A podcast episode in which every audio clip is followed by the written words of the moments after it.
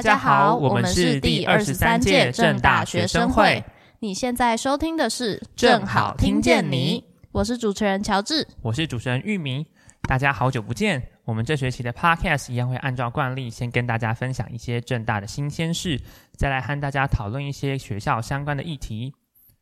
我想每个正大人都知道，在正大生活，雨伞是一定必备的。对，像是我每次出门的时候忘记带伞，就会好焦虑，因为随时都有可能会下雨。但是不用担心，因为学生会现在与放伞合作，有提供共享雨伞的服务。只要加入放伞的 LINE 官方账号，并且扫描学生会粉专提供的 QR code，就可以一年免费借用三十次哦。像是纵院、研究跟资讯这些地方都可以借到伞，再也不用担心当落汤鸡了。要记得借伞跟还伞的密码锁制度。如果你累积十次借伞，二十四小时之后不还伞，就会被锁住账户，再也不能借伞。所以要记得归还雨伞哦。嗯，接下来也想和大家分享另一则新闻，是有关于学校已经正式通过心理健康假喽。当然，我想大部分的大学同学，就算有其他的安排，也不一定会真的和上课老师请假。但是呢，有了这个价别，其实是希望能够提供给有需要的同学一个更名正言顺的理由。这个机制能够成功的导入呢，也是代表学校有更关注学生目前的身心状况。那以正大通过的这个心理健康假而言呢，每个学生每学期最多可以请假五天。那如果你已经连续请假三天，就要附上相关的证明。但也不限于是要医疗上看过医生的证明，可以是更有弹性的，只要是你能够足以证明的需求就可以了。然后呢？与此同时，当你一次累积请假超过三天的时候，学校的身心健康中心就会启动相关的机制，主动关心同学和提供协助喽。那目前这个请假的系统还没有正式上架到行动正大的学生请假系统里面，不过学生是已经能够用这个假别请假喽。嗯，那这方面有关于上架方面的事情，学生会也已经请电算中心列为优先的处理项目，上架之后会再跟大家说明。如果想要知道更多关于共享伞跟心理价的内容，可以上网查询正大学生会的脸书或 IG 粉砖，就能够得知学校的最新消息哟。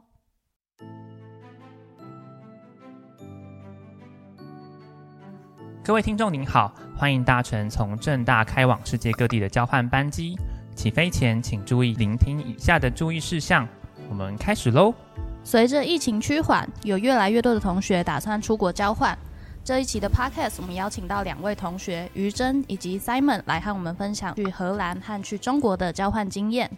好，大家好，我是去荷兰 Joburg 交换的 Simon。那我目前是正大广告系大五学生，然后有双主修于工贸系。那这次交换的话是用校级交换的管道出去的。嗯，大家好，我是法律三的于真，然后我是二下的时候去北京清华交换的，目前大三。好，那我们就先希望能够让更多听众了解到这个学校交换的这个整个程序。那想要先问大家，虽然你们两个刚刚都有说到是你们是什么时候决定要出国交换的呢？以及呃，真正出国交换的时间是什么时候？好，嗯，我自己的话，我是刚进正大的时候就想要交换，就是觉得就他毕竟正大的资源很棒，对。但大二大三那时候其实都在忙双主修的东西。然后大概是到大三下，我才确定说好，我真的很想要准备交换，所以就开始弄，就是雅思的补习啊等等，然后四上申请，然后最后是五上出去。对，嗯，了解。那于真呢？我是因为我们系主要就两条路，最主要就是考国考跟考研究所。然后那时候就自己比较偏向考国考，可是我认为如果大三大四才出去的话，我会也压力有点大，所以我就决定就是在最快也只能大二下。所以我那时候就是刚好看到简章，然后觉得呃蛮适合的时间，所以就申请了这样。嗯，那你真正出国交换的时候是什么时候呢？就是二年级下学期。二年级下学期，然后一下申请，然后二下出去。哦，好的，原来如此。好，那其实这边也可以跟大家补充一下，通常学校交换的这个申请啊，是比方说你想要在今年的下学期出去，那最晚最晚你要在上一年的下学期开始准备。那就是会有一年的准备期间，像刚刚 Simon 就有提到说，你真的开始决定要出去了，然后有一些检定的考试等等等等，也许这些都有一个一年的时间可以准备。好，那接下来也想问一下，说为什么会决定想要去荷兰交换呢？好，嗯，这是个意外。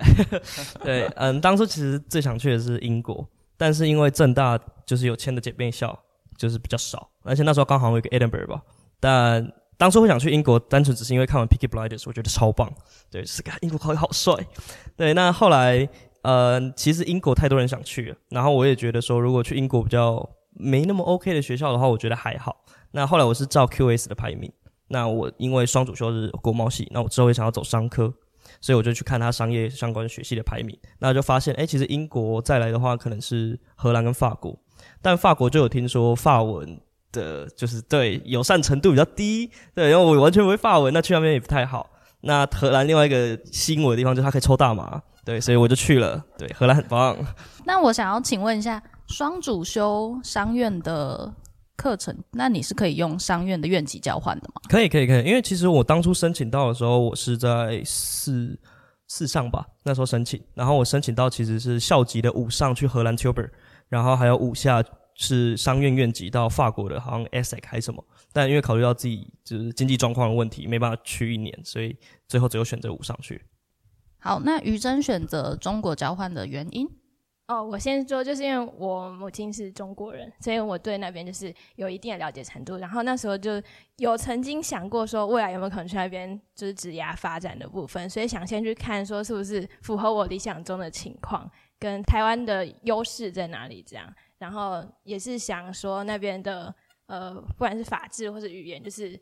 比较相近，然后就是对未来的学习的话，比较没有那么多。需要跨越的坎，这样，所以就先选择中国。嗯，了解。那这边其实也可以跟各位听众简介一下，就是呢，学校有很多种不同交换的系统，有校级交换，或者是有院级交换。中国地区的交换跟世界其他地区的交换，也是在学校里面是分成不同的这个系统。所以，像我有个同学呢，他是决定在大三的时候，他去的呃上海复旦交换，然后呢，他现在在荷兰，所以其实。学校没有一定说你只能去交换一次，主要只要是你时间许可、经济上面许可，都可以去尽量的尝试这些不同的申请的管道。嗯，好，那接下来就想问一下你们两位在申请的过程当中，以及你正式去到那个地方之前做了哪些准备？我们可以先请于正来回答。我去那时候就是刚好是疫情非常严重的时候，然后中国政策也很严，所以他那个政策就是不断的在变，你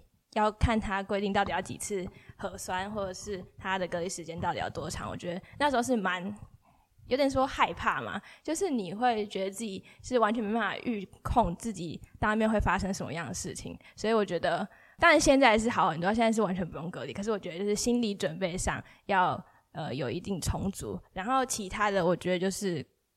沟通跟资讯部分，就是掌握好跟对方。呃，院校老师的沟通管道，然后接收资讯，我觉得这样就蛮充足的。嗯，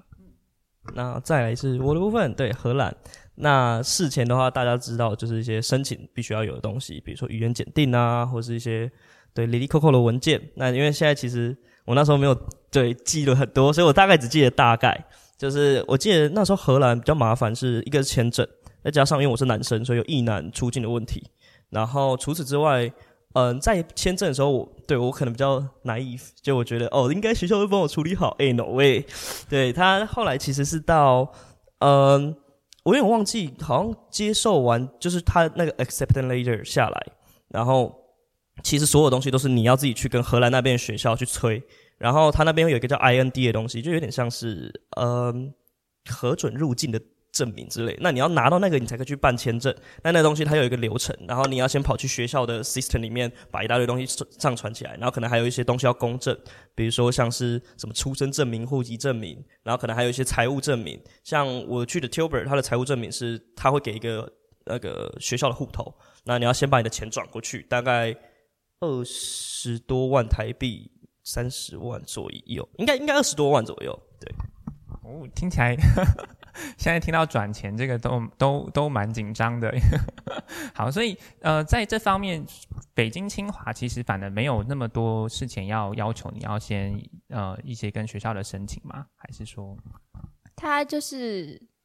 学校送出去之后，然后那边要再复核，然后就是叫我们重新提交可能健康检查报告，然后一些申请的动机。但我觉得他没有要求的非常严格，因为我有听过，就去其他。大陆院校，他们是需要什么推荐信啊，就是非常严谨的一份研究报告，然后再重新审核一次。我觉得清华算是蛮宽松的，他们也主要呃强调是在看看你，因为那时候疫情蛮不定的，所以他还要求你说你要有应对可能政策变化，要自己可能自己出去找隔离饭店那种准备的，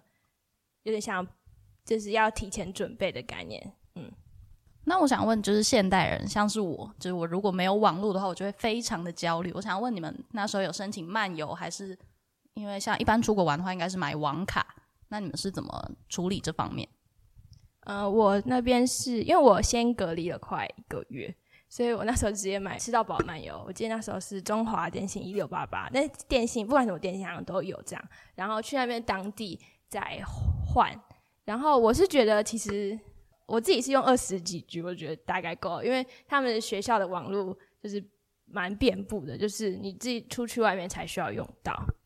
对，网络这是一个欧洲我觉得很讨人厌的话题。OK，嗯，所以好，先讲一下我台湾的部分，就是我的台湾号码，我其实后来是把它就是降到最低的资费，就是留这个门号而已，然后再来到那边的话。就是因为其实我自己是比较邋遢的人，所以我到那边其实没有做很多的功课。那人家说什么哦，机场会有一些免费的 SIM 卡啊等等，所以想 OK，那我就去到那边再再拿。结果殊不知，我到阿姆斯特丹机场的时候已经大概半夜十一二点了。对，所以所有东西都关了。对，Oh my god！那后来就是一路熬熬到大概早上，然后他们开始有人就是营业，然后就是去附近的。就是有点像 supermarket 的地方，然后跟他们买个 SIM 卡，然后它里面就会有附大概可能一 G 二 G 的 data。那后来真的 settle 下来之后，是用学，嗯，我们学校会有一个叫做 Top Week 的东西，有点像新生周。那它里面就会有附一些可能，呃，跟他们合作的电信公司，他们就有 SIM 卡。那我就是用他们的 SIM 卡来，就是一个月去，呃，怎么讲，储值一次，这样。了解，听起来其实。嗯，真正出国也不太需要做到那么万全的准备，你 只要是是带着勇气就可以出门了。像如果出门如果呃没有带手机，或者在台湾没有带手机，没有没有网络的话，我想现在的人或者在台湾出生长大的人应该会蛮焦虑的。嗯，所以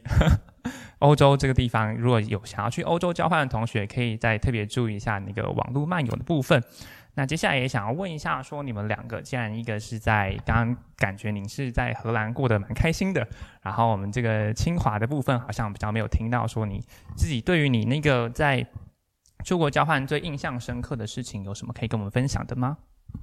嗯，我想要问，因为那时候其实疫情比较严重嘛，你有遇到封城吗？因为我朋友他是在上海交换，然后他就有封城，就是关在宿舍里面这样子。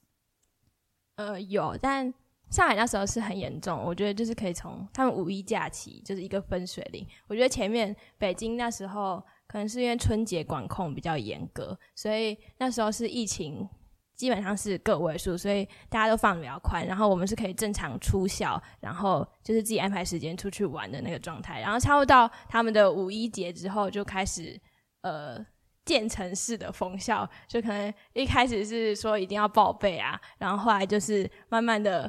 封就不让你出去，不让老师进来，然后最后是封外卖，然后甚至最后很严重的时候，就是你甚至不能在食堂吃饭这样。对，所以我觉得，但是也是一个蛮神奇的经历啦。因为我记得那时候封校，然后全部人就是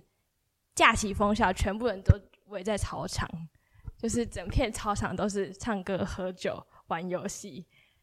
对，因为他们操场不像我们，就是宿舍区是在旁边，然后呃，可能教学楼跟操场是在这边，他们是一整个生活区是在同一个区块，所以就会非常多人活动，然后活动到很晚这样，我觉得很像在国外嘛，就是气氛是很欢快、蛮奔放的感觉。听起来学生之间的那个适应能力应该也也蛮好的。然后，呃，刚刚那个样子，突然脑中出现什么诗和远方、草原和牧羊的画面。那这是我觉得这个我们大家很少能够在新闻的这个内容里面可以看到。那这边也想要问一下 Simon，就是你那时候出去的话，应该也是有遇到疫情吧？那是对。那荷兰那边的相关的一些测试，呃呃，一些政策有没有让你比较印象深刻？或者说你自己在那边待下来最印象深刻的事情是什么？好，那我们先找 COVID nineteen 的部分讲一下好了。呃，在荷兰其实真的没有人人在屌他，对，没有人在理他，就是其实整件事情就是到那边就每个人都没戴口罩，然后所以其实我去回来之后有一段时间要适应，对，就是蛮不舒服的。那大家感觉应该可能该去的都去过了，去的要么就是活下来，要么就就在医院吧。对，我不知道。对，那其实整个都还蛮 OK 的。那我记得关于 COVID-19，我唯一一个要戴口罩是中间我去德国旅游的时候，他们是有要求，就是公共运输上要戴。但其实那时候好像我们一起去的四个台湾人，只有一个人有戴。所以其他人就很尴尬，就好不知道怎么办。然后其他人那边对着我们用德文那边讲说什么，你们好像干嘛干嘛，你要把东西带起来。就说哦，我没有啊。对，所以我们就是那时候可能拿个围巾啊或什么，就是大概遮一下。对，那印象深刻的事情蛮多的。对，所以不太知道想要听的是哪一个部分。哦，我比较想要知道你在休闲时间做了什么比较特别的事情吗？OK，那呃，对我嗯，先这样讲好了。我觉得我的。交换期间主要可以分为两个阶段，大概十月中之前跟十月中之后。嗯，十月中之前就是呃，我是一个很爱 party 的人，所以我都爱 party。呀，那十月中之后是因为有认识到一个非常可爱的女生，所以就是在谈恋爱。没错。那呃，印象深刻的事情。啊，我想一下有什么 highlight，蛮多的。你认识一个女生还不够印象深刻吗？太多，没有，这对我来说太多了。了解，我想说，这对我来说，那个旅程已经可以画上一个完美的句点，我们就到这边可以停下来了。所以。那呃，关于你在就是 party 跟这个就是认识这个可爱的女生，所以感觉你在就是出国交换的时候有特别去分配你的学习呀，或者是休闲上面吗？还是听起来都在休闲呢？OK OK，那关于这个的话，其实我先讲，我觉得对有点不成才不成才。我自己修的课其实 compared to 其他正大交换的学生，我的课比较少，而且我的课当初原本是要修五门课，那后来就是因为行政的问题啊等等，到最后只剩三门。那这三门课里面只有一门是专业课，那这一个叫做 Digital Social Media Strategy，对，那另外两堂一个是法文课，一个是荷兰文课，对，所以其实还 OK，就 loading 没有到很重。然后我记得其他朋友我听到可能就是一门语言课，然后两到三门的专业课，对，所以他们的 loading 就相对重很多。那我自己就是对。就可能考试啊或干嘛之前拼一下就 OK 了哦，好了解。那这边想想问一下于真，就是去到那个北京清华之后，那边的学生感觉应该都是蛮积极在读书的吗？就是那个读书的风气跟台湾有什么不一样呢？以及你自己在学习还有去其他地方休闲娱乐的这个时间，你是大概怎么分配的？好，就读书风气的部分，我觉得其实。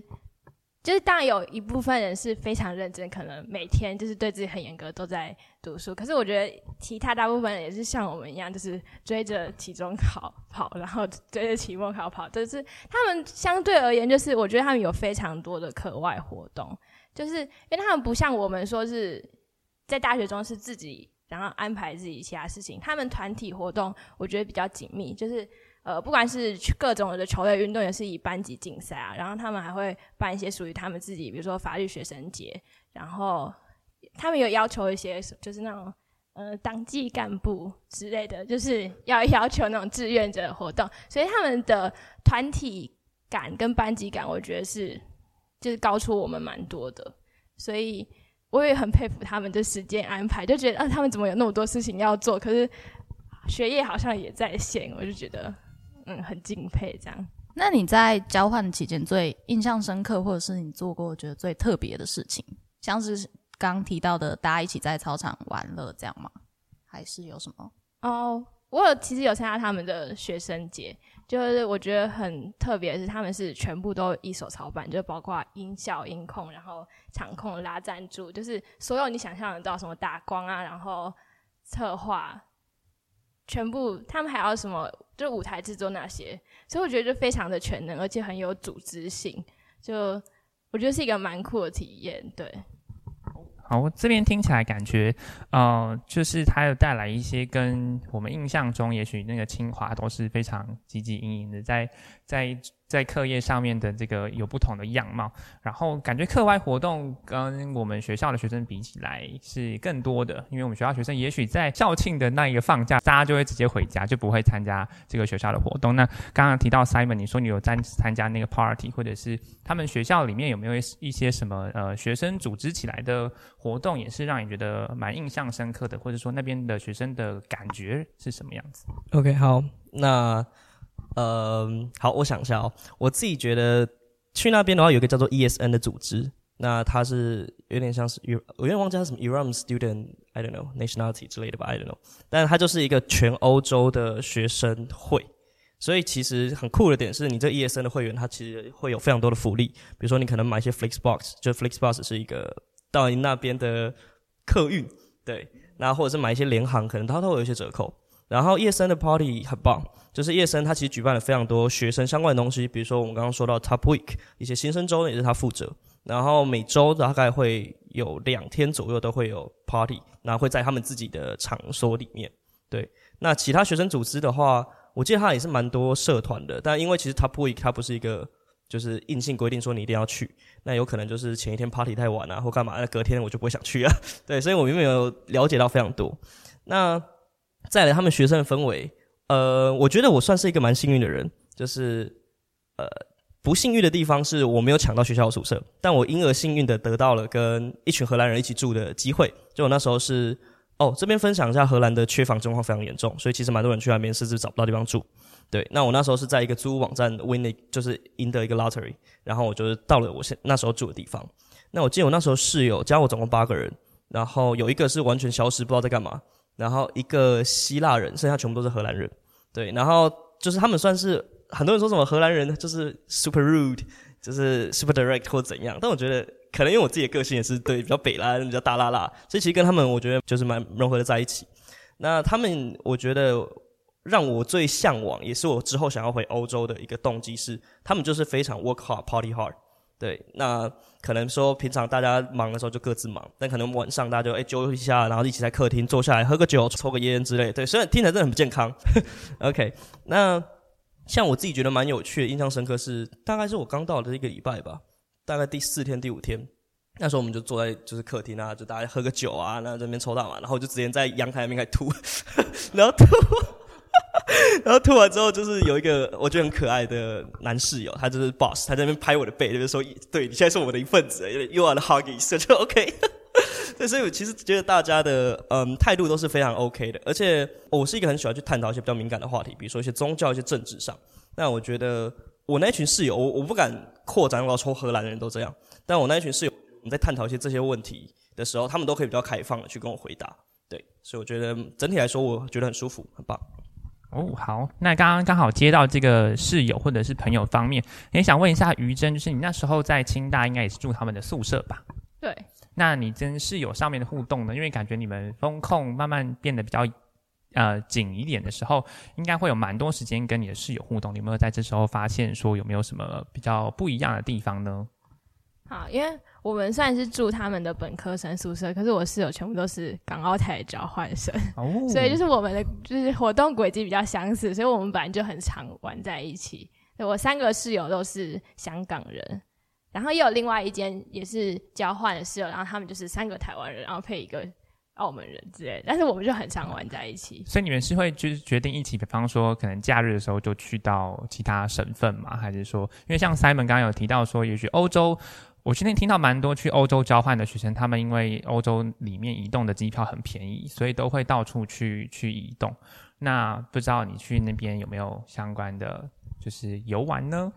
对，但是很遗憾，就是那时候北京有一个不是全中国有一个叫行程码的东西，就是它会记录你经过那个地方有没有疫情，就是有一个你就会被标星星，然后你可能就回不来，或你可能就。无法移动，所以我们那时候没有出过北京市，我觉得是蛮遗憾的点。对，那那北京市的那个市市中心，其实你也算绕过了嘛？就是看他们以前的这些故宫啊等等的，应该也是蛮有得看的。对，我觉得他们那边光北京市它就有很多的特色景点，一些小的巷弄啊什么。呃，我不知道是不是我自己的刻板印象，但北京的地方让我有一种呃路很大条。或者是说有一种呃很古都的气质吗？还是说你自己对于北京这个城市有什么样子的，就是看到它哪一些漂亮的地方？我觉得它就是呃现代化的地方很现代化，可是他们会特别去保护古迹的部分，所以就是每一个区块，我觉得都有它不一样的氛围感觉。然后我觉得呃北京的天气也是非常的很有特点，就是就是因为是在北部嘛，然后就四季分明，不像台湾就是永远夏天冬天哦都在下雨，那边就是你呃三月还会看到下雪，然后可能四月春天很长，然后很多街上就柳絮啊、樱花，我觉得是在一个非常宜人的城市，就是整个氛围都不一样。了解，你刚刚讲到非常的特别的时候，我心里突然紧张一下，我说，嗯，我们正大好像也是某一种特别。那刚刚在前面的新闻分享也有分享到说，呃，我们现在有共享伞的这个服务，这边也可以工商一下。如果大家觉得一直下雨很烦，然后又忘记带伞更烦的时候呢，我们就有这样子的呃服务。那如果说你觉得这个地方已经待不下去了，北京是一个宜人的城市，然后欧洲是一个能够到处去观光游览的地方，所以非常推荐大家可以善用学校的资源去做这样子的交换。那接下来我们觉得想要进入到一个大家很关注的一个话题，大家会觉得说出国交换好像要花很多钱。那想请问一下，你们两个人出国交换大概待的应该刚刚 Simon 说半年，那大家半年大概花费是多少钱呢？好，OK，这是恋人上线故事。对，嗯，好，先跟大家讲一下，没错，就是他真的花很多钱。我记得我总共花下来机票所有东西四十多。对，那其实呃，我自己觉得，呃，我的花费有一些大家可能用可以省下来，因为我本身是有不良嗜好的人。对，就是刚刚说到，可能我会买酒，会买麻，会买烟，对，所以这方面其实真的都蛮贵的。那除此之外的话是。呃，因为有刚刚说到，就十月中都在谈恋爱，对，所以就是那个那个女性就很常会跑来我这地方住，或者我跑去她家住，所以我们的食物费大概可能就变成两个人，对，就是所以我出的钱也是有一些是额外的，然后再一些有一些呃娱乐的花费，比如说呃我去欧洲刺我第一个刺青，对，大概也是快一万块台币之类的，对，所以其实如果大家节省一下，我听说有些人是花大概三十，那也是去蛮多地方旅游的。对所以你有计算在就是一般的生活费跟你的娱乐花费有分开来算吗？还是你就是全部加总起来这样而已？当初记账的时候就是有分开来记，对，但是我现在脑海中想不出来，对，有点忘记了，抱歉。那余真的部分，呃，我自己算下来差不多十万，然后再多一点，因为带现金的话，就是规定只能带两万人民币。然后那时候其实就几乎一半一半，一一半花费在呃隔离啊、防疫之类的。然后那时候机票也很贵，就是现在那时候飞好像甚至会快到两万块。如果是开销的话，因为后面我就被封在学校，但是学校食堂就很便宜，虽然就是很多种类，所以我觉得开销这部分，我觉得到中国是还好，因为他们那边虽然大城市的话物价也跟其实台北差不多，甚至比台北更高一点，可是我觉得如果是就是在一般的水准，我觉得是还可以接受的。然后行动支付是一定要的，就是如果没有的话，你基本上就寸步难行。就是他们不管他们，我觉得他们现在已经完全普及，甚至你基本上没有人在用纸币，除非是到很观光客的地方。你如果没有手机支付的话，你就不能点外卖，然后不可以就是打车或叫车之类的。所以我们那时候是一出隔离的时候就去办银行卡，可是我觉得现在办银行卡就是还是有一些蛮困难的点。你哦，你出去的时候你一定要跟学校确定好，就是他给你录取通知书，就你一定要有一个很正式的证明文件，证明你是学生，不然他们那边就会以你没有居住证，然后就挡你不给你办。这样子情形也很多，然后也不是每家银行都可以办。呃，我觉得，嗯，先讲一下，我觉得有一些很莫名其妙的事情，就是其实去那边，嗯，对，最好跟外面的户头。那那时候我听到蛮多人办的是 Revolut，它是一个网银，所以其实你只要线上就可以申办完。然后，呃，如果你需要好像相关服务，好像你要它的金融卡还是 Visa 的话，你可以再额外加一些钱，然后拿到实体卡。那这样你可能出国到不同地方的时候，你可以把钱领出来。像我们那时候可能去中东欧，它可能就需要一些纸币等等的。对，那我自己的话是，我也不知道为什么那时候可能脑子抽筋吧，我就办了一个荷兰当地的的账户，对，好像是 ABN AMRO 吧。那我觉得它有几个好处，就是可能 Revolut 它在转账，我不确定会不会有一些问题。但是因为我刚刚说到我跟荷兰人一起住，所以可能我们今天会有一些呃，就是怎么讲，一可能摊分的这种费用，或者是我们可能刚刚说到，其实大家的关系都很融洽，所以可能会办其他人的离开的 party，或者是说哦有谁的毕业 party 啊等等，那我们可能会一起买礼物。那像这种东西，我们就可以直接用 ABN 转，对，所以觉得还不错。就毕竟有一个当地的账户在当地做一些交易，都还挺好的。对，而且印象中欧洲一个比较麻烦的点是，它有分一个叫做 Visa card，一个是 Debit card。然后像 ABN 它是有 Debit card 的功能。那在荷兰其实有一个大家比较常去的，这叫什么 supermarket，就是叫 AH Albert High。那它其实你的自助结账的地方，它只收 Debit card。但如果你今天只有 Visa card 的话，它是不能刷。对，所以就是会有一些里里扣扣的小东西，大家可能要注意一下。好，那听起来花费的部分呢，其实也是按照每个人不同的这个生活习惯会有所调整。那也想要跟大家讲说，就是不同的这个消费习惯其实是可以操之在自己的手上的，所以也不需要很担心说，如果出国交换就一定会花费这么多的钱。嗯，好，那接下来我想要问两位，就是我们一个是去了半年，一个是去了。半年也是去了半年。那在这半年回到台湾之后，你们如果去回想那一段去交换的时间，有没有什么遗憾的事情呢？然后，那我先分享好了。遗憾的事情嘛，有一点就是刚刚说到，其实我的分界就是 party 跟谈恋爱，所以其实我蛮多时间都是 stuck in Netherlands。就是我甚至在荷兰，我也没有去 Rotterdam 或是 Amsterdam 那些比较。大城市在这观光和去的地方，然后我记得我整个欧洲 compared to others，他们可能两个礼拜就飞一次国家，所以他们真的是欧洲跑了超多地方。但我自己的话，印象中在十月中的时候，跟两个正大学妹，一个东吴的学妹，我们一起去中东欧玩了十几天，然后再来是圣诞节的时候去英国找朋友，然后最后是就是要回台湾之前跟。心仪的女生，对我们一起去法国玩了十天，所以其实我自己的国家数是比较少的。那我觉得这算是比较小的遗憾，但也还 OK 的点，是因为其实我觉得比起其他人可能比较像是走马看花的看这个欧洲，我是更就是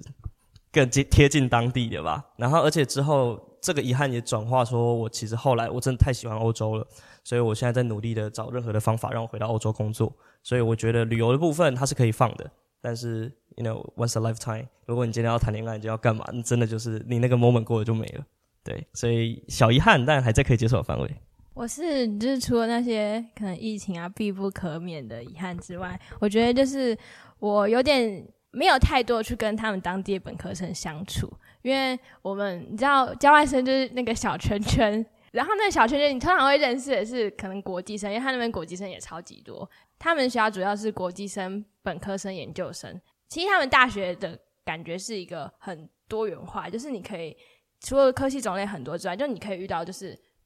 很多各个地方，然后各文化背景的人。然后因为那时候我觉得他们法律系跟我们学校也有点像，就是大家都上自己的课，所以你必须非常非常的社交能力很强，才可能冲破他们的就是已经呃很熟悉的朋友圈，然后。融入进去，我觉得那时候是我比较没有做到的，所以可能如果之后有机会的话，我会更愿意去可能尝试这一点。对，还有一点要补充就是，哦，因为我现在也有朋友在法学院交换，可是他给我们的形式就跟我很不一样。就是那时候清华算是蛮放养交换生的，就是你就是普通的学生，就你做你自己任何想做的事情。但我朋友他们是系上会帮安排他的课。然后会带动他们班级的学生，然后就是有点像高中转学生那一种情况，所以我觉得不同的学校是非常不同的呃风气跟形式的。我觉得大家选择院校的时候也可以参考看看这样。那在最后，我们想要问一下，如果可以让你重新决定你要什么时候出国交换，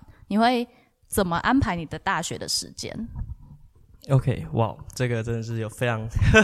切肤之痛啊！对，那。对，刚刚说到，其实我本人是有双主修，然后也有交换。那其实我之前在正大的时候，我修的课蛮多的，就是一个学期平均大概是二十五、二四左右。对，因为双主修，没错。那呃，后来我其实真的要的话，我可以在大四就毕业。就是如果不交换，但我那时候想说，我们拿交换，哦，又有双主修，就好像有一个到社会舆论的压力，就是、我其实可以再赖一下啦，所以我就赖了一年，没错。但我自己觉得蛮可惜的，因为呃，像我这次去交换的时候，我有认识一个统计系的学妹，她她她小我一届，所以呃那时候跟她一比较，我就觉得我的人生真的好废。就对她没有双主修没错，但是他其实在大三的时候申请交换以外，他同时有去实习，所以他自己的 resume 是非常好看的。但我自己的话，我是大一、大二、大三用双主修，还有一点点的商业竞赛，但我的实习经验就很少。然后大四的话是呃弄交换，其实交换也没有想象中准备这么多，但就是一个心理压力，就说哦，我好像做了一件事情，我可以再赖一下。对，所以我其实到现在五下了，我自己的实习经验只有两个，然后交换经验一个。对，那我觉得这个比较少，所以我觉得重新来过的话，我会希望可能我大一、大二可以再忙一点，然后可能大三的时候在交换的，在准备交换的同时，也顺便去找实习，然后可能大四，呃，大四上上去，然后大四下回来，把所有东西弄完毕业，就是把对 所有东西都在准时毕业的状况下拿到手。对，哇！但我觉得你可以其实不太需要担心，因为我现在还在不停的惦记着你 说你去荷兰交换，那分两个 part，第一个是 party，第一个是谈恋爱的部分。我觉得，呃，社会上的舆论或者社会上的这个 resume 怎么样是呃另外一件事情。那我觉得你人生的经验已经非常非常的丰富了。那我这边也想问一下于真，就是说如果让你重新决定什么时候出国交换，那你会怎么安排大学的时间？因为这其实也是让现在正准备要交换的同同学去更好的安排一下自己的呃时间上面要怎么分配这样子。呃，我觉得以我们系来说，就我前面一开始提到，然后我觉得就是你要看你出去交换你是带着什么样的期许跟目的，就是有呃，我有听过，就有一些学姐她们就是为了想要更。比如说想要读中国研究所，然后他们就是在可能大四或者更高年级的时候，然后出去交换，然后就用他们已经蛮稳固的学士，然后去跟那边老师交流，可以获得到更多，比如说推荐信函或者是呃直接的机会。但是我自己个人的选择，就是我那时候交换，我是去为了拓展视野，就是我需要。那时候有点像想要换一个环境，然后去呃多看看、多听听，以及像我刚刚提到，想说是不是到底是我理想的生活这样。所以我觉得，就是你要先想清楚自己到底是想要从交换中获得什么，然后再去选择你的出去交换时点嘛。对，对，就是关于那个，我也想要补充一下，就是我真的觉得交换其实大三应该会是最好的时候，因为我自己在职涯的部分其实呃忙了很久。然后我觉得我是到交换完之后才确定下来。那我觉得交换经验其实对我有非常大的帮助，但我觉得太早出去也不好。就可能大二出去，其实你一些基本的，这可能你自己专业知识、你的主修你都没有太大的了解，所以你可能也没有进入那个真的非常彷徨阶段。那可能交换也不会给你太大的帮助。所以我觉得三年级到四年级应该会是最好的出去的时间。嗯，好，那呃，其实今天非常感谢两位跟我们分享这么多有趣的交换经验。那希望说，呃，他们的一些经验可以带给现在也想要去交换或者是正在交换的同学一些呃不同的启发。如果你是正在准备交换的，也许你可以思考一下，说你去交换能够有什么所得，那尽量不让自己在呃去那边交换的时候留有遗憾，或者是说，如果你是现在已经在那边的，也许你可以。呃，像刚刚宇珍有提到说，如果你未来，或者是说 Simon 刚刚有提到，如果你未来还想要去欧洲工作，或者是你未来有想要在中国读研究所或者在中国工作的话，其实交换都是一个非常好，就是你利用学生的身份去那边试水温，那不会马上就把你丢到一个好像社会的野生场域里面。虽然说 Simon 你过得也是蛮狂野的，但是我觉得呃，学生的身份就是有这样子的一个非常。大的优点，那不管你像刚刚 Sam 也提到说，呃，如果你他其实对于这个呃未来要出社会的这个职涯的方面是有一点茫然的，那其实也可以透过交换的这个方式去多看看。于正，你刚才其实也提到说，去多看看，去多感受一下不同的生活，也许对于自己在职涯探索啊、人生经验的这个发展上面都会有一些帮助。好啦，以上就是本期的正好听见你。我是主持人玉米，我是主持人乔治。下一期的节目将会在四月二十八号上架，欢迎您持续的收听，拜拜，拜拜。